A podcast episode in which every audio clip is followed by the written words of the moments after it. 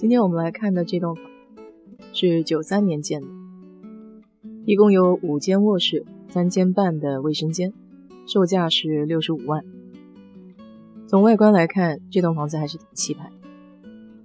一进门的高顶让人觉得很敞亮，可以看到环绕一周的楼梯栏杆。这家人很喜欢使用对撞颜色，比如这个正餐厅的蓝色墙面。和餐椅的橘红色，吊灯与装饰画也有相互呼应的作用。对面带门的房间是一间比较简洁的办公区域，薄荷色的书柜，然后加上白色的墙面，看起来让人觉得很舒适。从书房出来以后，就是蜿蜒而上的楼梯，这个楼梯很有特色。起到一个屏障的作用，没有办法一眼看到客厅。从楼梯的侧面一角绕到客厅的内部，这间客厅是个低顶，然后空间不是很大，所以东西摆放的有点多，看起来就有些拥挤。色彩上同样延续了刚才正餐厅的颜色，蓝色和橘红色。这个早餐的位置靠在边角。似乎感觉没有一个单独的空间，所以看起来有点拥挤。厨房的整体空间看起来还是比较大的，比较宽敞。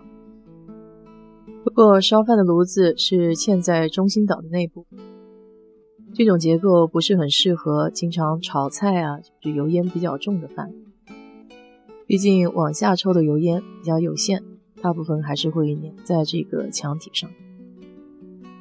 我还蛮喜欢他厨房这个鸭蛋青的墙壁颜色，看起来非常柔和，让人可以心情愉悦。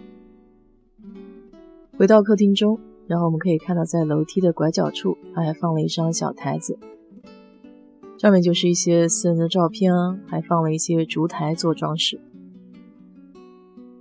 这边的侧门进去就是一楼的主卧。这个卧室的内部布置的就相对简单一些，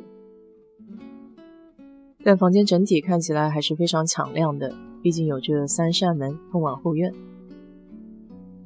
主卧的厕所一般都是房子里面最大的一间，这个厕所的橱柜没有经过修整，基本上保留的是比较原始的那种风貌。九十年代的浴缸都是嵌在里面样式。好了，来看看它的二楼。这个二楼呢，一眼观过去，它就是有两个比较开放的空间。这边呢，它还是作为了一个会客厅。家具和整体墙面的颜色还是有点偏老旧。不过这个客房弄得还挺漂亮的，有种粉粉少女心的感觉。在床头放镜子，不知道好不好看。这里就是一个共用的卫生间。和另外的房间是连在一块儿的。它这里是把一面全身镜放在这上，这样还挺方便。